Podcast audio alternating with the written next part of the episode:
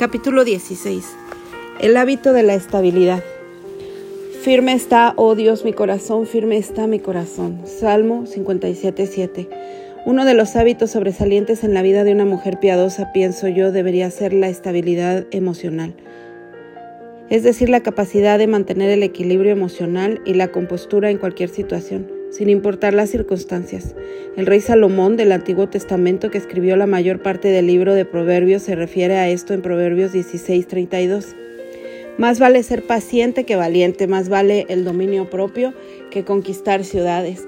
Somos mujeres después de todo y experimentamos una amplia gama de emociones divinas que pueden ser beneficiosas cuando son guiadas por el Espíritu Santo. Sin embargo, muchas mujeres permiten que sus sentimientos se desborden esa montaña rusa emocional es un lugar realmente duro para cualquier mujer y hace que sea difícil vivir con ella. Para alcanzar la estabilidad, debemos tomar la resolución de que no viviremos de acuerdo con nuestros sentimientos. Dave siempre ha sido muy, muy estable emocionalmente. Por ejemplo, ha habido ocasiones en las que he oído que la gente empieza a hablar de forma negativa sobre nosotros y eso me pone nerviosa. Pero Dave dice, nosotros no tenemos el problema. Aquellos que hablan de nosotros lo tienen. Nuestros corazones están bien ante Dios. Entonces, ¿por qué deberíamos preocuparnos? Relajémonos y confiemos que el Señor se encargará de todo. El carácter firme e inmutable de Dave me recuerda a una roca, que es uno de los nombres que se le da a Jesús, 1 Corintios 10:4. A Jesús se le llama la roca porque Él es sólido y estable, es el mismo ayer y hoy y por los siglos, Hebreos 13:8.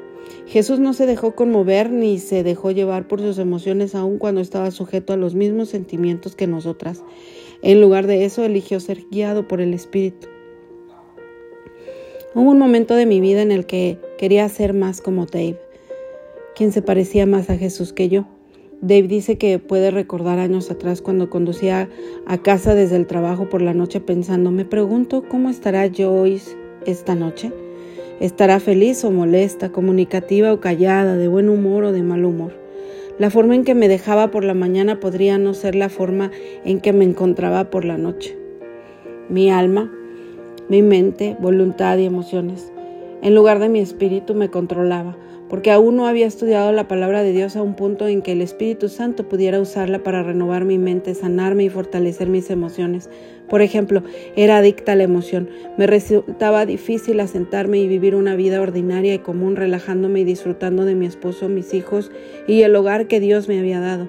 Necesitaba sentir emoción todo el tiempo y no digo que esté mal emocionarse a veces, pero es peligroso necesitar, ansiar emoción o ser excesivo al respecto.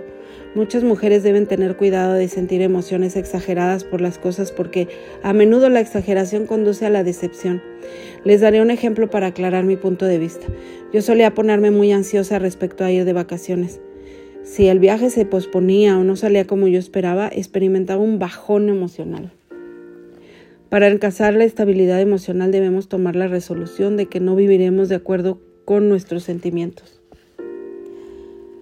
Habría sido mejor para mí y para toda mi familia ver las cosas con flexibilidad, tener una firme determinación de aceptarlas como sucedieran y disfrutar de ellas, que crear expectativas esperando que fueran de cierta manera. Jesús dijo en Juan 15:11 que deseaba que su alegría, deleite sereno, estuviera en nosotros, que fuera completa y nos desbordara de gozo. Hoy en día es posible que todavía me entusiasme planificar ciertas cosas, pero no siento emociones extremas por ello. Mantengo un placer tranquilo y no permito que mis emociones se aceleren y dependan de que mi plan salga a la perfección. De esa forma, si las cosas no salen de acuerdo con lo planificado, mis emociones no se desploman. Dios desea que nos mantengamos equilibradas. Si ha sido el tipo de mujer que fui, que tuvo cuidado de no tener expectativa en absoluto para nunca sentirme decepcionada, esa tampoco es una posición equilibrada. Es cierto que todos los días no serán gloriosamente emocionantes. Habrá días en que sí, pero no podemos pasar la mayor parte de nuestra vida buscándolo.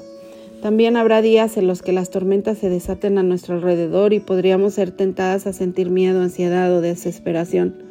En el Salmo 143, David le dijo al Señor, que tu buen espíritu me guíe por un terreno sin obstáculos. Amo esa oración de David. ¿No quieres que tu corazón y tu mente vivan en un terreno sin obstáculos?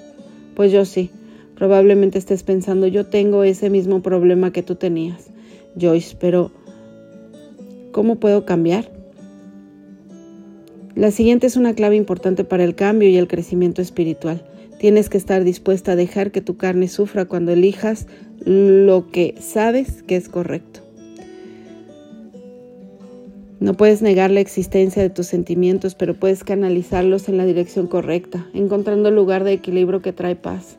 Permitir que la carne sufra mientras su poder sobre ti se debilita no es agradable, pero experimentar lo mejor que Dios tiene reservado para ti es imposible sin eso.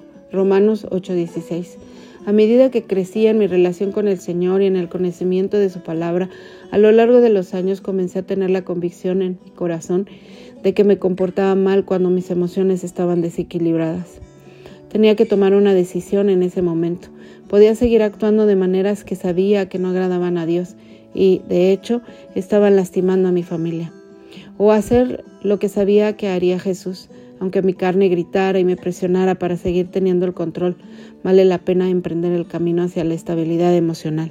Dios no espera que seas perfecta, Él solo quiere, que sigas avanzando hacia Él, alineando tu voluntad con la suya y permitiéndole desarrollar estabilidad emocional y autocontrol. Tener emociones no es un pecado, lo que importa es lo que hacemos con ellas. Cuando todo va de acuerdo con nuestras expectativas es fácil mantenernos estables, pero cuando surgen las tormentas de la vida, nuestras emociones tienden a ser sacudidas en todos los sentimientos en que sopla el viento. Sométete a ti misma y a cualquier situación que haga que tus emociones dicten cómo actúas ante Dios y elige negarte a ceder ante ellas. Pídele al Señor que te dé la capacidad de estar tranquila y estable en cada situación, incluso en las más difíciles. Salmo 94:13 y que te ayude a formar el hábito de vivir de esa manera. Él te ama y desea bendecirte con fortaleza y estabilidad emocional. Creadores de hábitos. El que es iracundo provoca contiendas, el que es paciente las apacigua. Proverbios 15, 18. El necio da rienda suelta a su ira, pero el sabio sabe dominarla. Proverbios 29, 11. Mis queridos hermanos, tengan presente esto. Todos deben estar listos para escuchar y ser lentos para hablar y para enojarse, pues la ira humana no produce la vida justa que Dios quiere. Santiago 1, 19 al 20.